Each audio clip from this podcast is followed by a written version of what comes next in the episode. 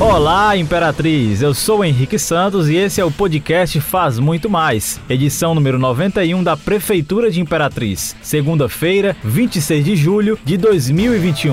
Eu sou Lauri Barros e juntos vamos trazer as principais notícias que foram destaque da Prefeitura de Imperatriz. Vamos começar falando sobre políticas públicas para a mulher. Notícia, informação. Com transparência e muito entusiasmo, foi realizada a solenidade de posse das novas integrantes do Conselho Municipal dos Direitos da Mulher para contribuição do quadro do órgão no período de dois anos consecutivos.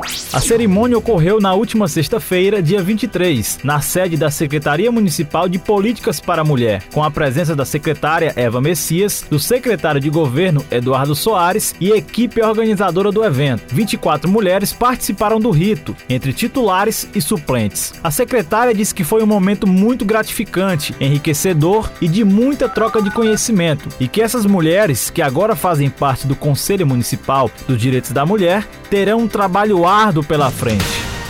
Eva enfatizou ainda que a atuação do órgão é essencial em uma gestão participativa e democrática, pois possibilita a contribuição popular na formulação e proposição de diretrizes e ações voltadas à promoção dos direitos das mulheres.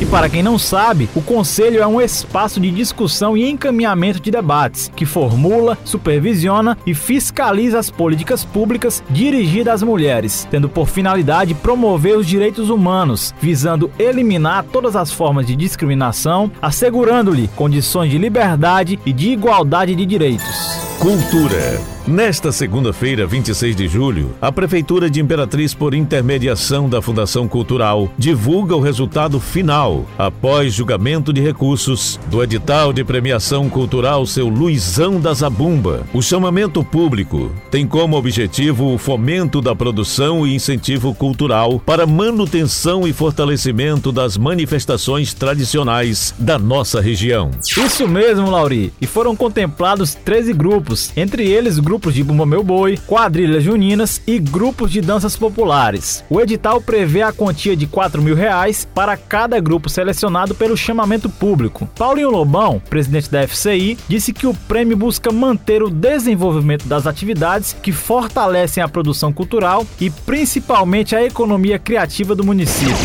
Os grupos contemplados terão que oferecer como contrapartida social duas apresentações artísticas, transmitidas de forma online através de plataformas digitais. A FCI tem a responsabilidade de realizar o agendamento das apresentações e das produções dos grupos, assim como oferecer o espaço de realização e toda a infraestrutura acústica, som e iluminação do evento. E olha, gente, nesta segunda-feira, dia 26, as UBSs que devido à pandemia estavam com funcionamento reduzido em algumas áreas, retomam suas atividades normais. As unidades Milton Lopes e Sanharol, além de terem retomado a realização de todas as especialidades médicas ofertadas pelo município, também voltam a fazer a regulação e marcação de exame nos dois turnos, de 8 ao meio-dia e das 14 às 17 horas. A secretária municipal de saúde, Mariana Jales, informou que o que ocasionou fila de espera na marcação de consultas e exames especializados na UBS São José foi a chamada demanda reprimida. Ela ainda ressalta que a SEMOS também vai buscar aumentar a quantidade desses serviços no intuito de melhorar ainda mais o atendimento. Quem fala mais sobre o assunto é o coordenador da auditoria, Esmeradson de Pinho. A Secretaria de Saúde através da auditoria, bem como da atenção básica, né, que é a atenção primária, que é formada pelos, pelas unidades básicas de saúde, resolveram em conjunto sobre a, sobre a gestão da secretária Mariana Jales, traçar e elaborar algumas estratégias para poder melhor atender é, a, a, a, essa demanda aqui de Imperatriz e região, haja visto que nós estamos saindo, graças a Deus, desse momento mais agudo da pandemia. Isso repercute em quê? Numa maior procura pelos serviços de saúde oferecidos pelo município, né? tanto na atenção básica, no primeiro, no primeiro contato, porque a atenção básica exatamente é a porta de entrada para o Serviço Único de Saúde, que é o SUS. e também para média e alta complexidade. Isso acontece porque nós percebemos através dos indicadores, nós conseguimos acompanhar e controlar e ver que a partir do momento em que a população, na sua maioria, começa a ser vacinada, automaticamente desperta uma, uma, uma confiança nas pessoas de poderem sair de casa e, obviamente, buscar mais atendimento de saúde em outras áreas, as especialidades que nós chamamos. Nós passamos aí 15, 16 meses com uma demanda totalmente reprimida. Por uma questão óbvia, as pessoas não queriam sair de casa até porque tinha medo realmente de acontecer um problema, contaminação, e a gente sabe que realmente a coisa esteve muito grave. Baseado nisso, nós pensamos algumas alternativas, algumas ações, algumas estratégias que já serão implantadas, já estão sendo implantadas a partir de hoje, segunda-feira. Vamos lá, primeira coisa, nós vamos aumentar o número de pontos de atendimento de regulação. O que é essa regulação?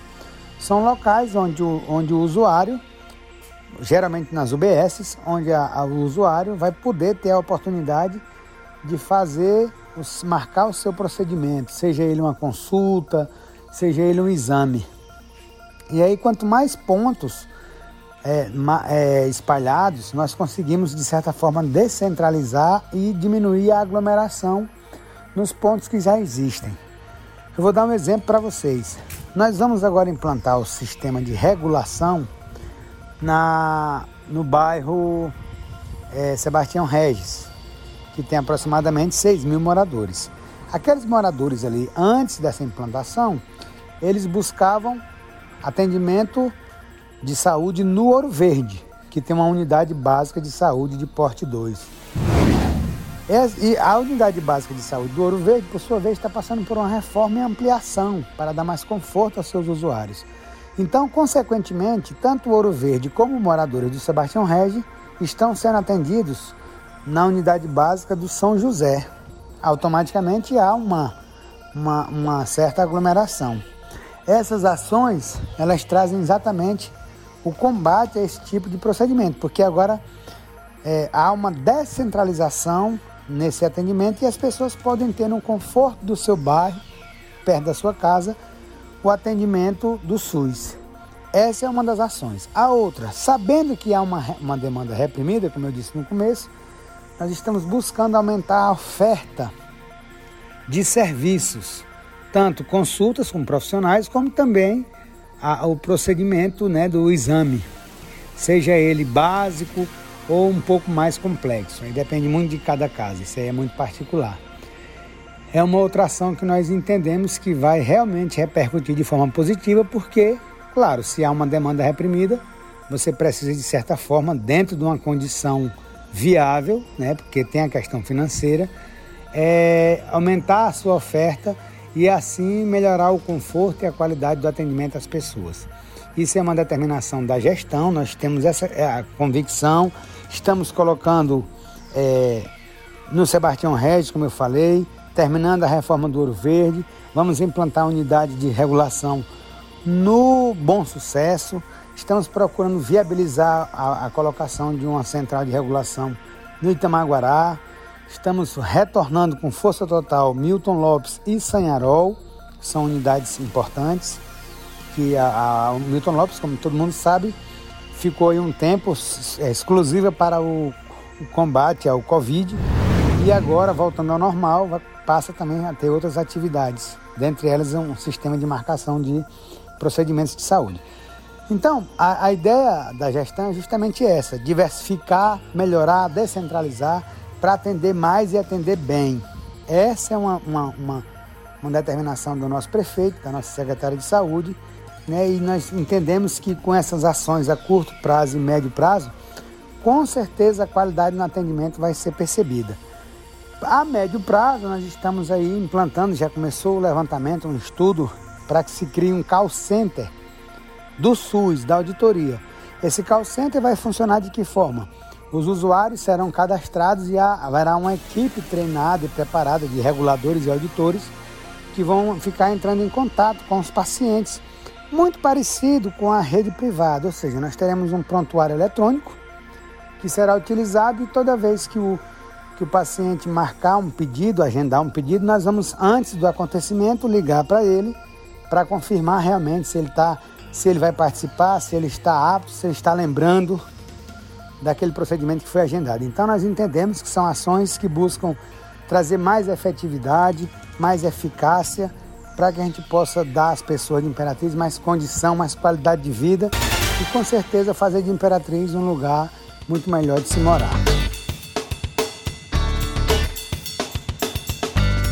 E por aqui encerramos o podcast Faz Muito Mais, edição de número 91 da Prefeitura de Imperatriz. Agradecemos pela sua atenção, lembrando que esse e outros podcasts você pode acessar no portal imperatriz.ma.gov.br barra podcast, redes sociais e principais plataformas de streaming.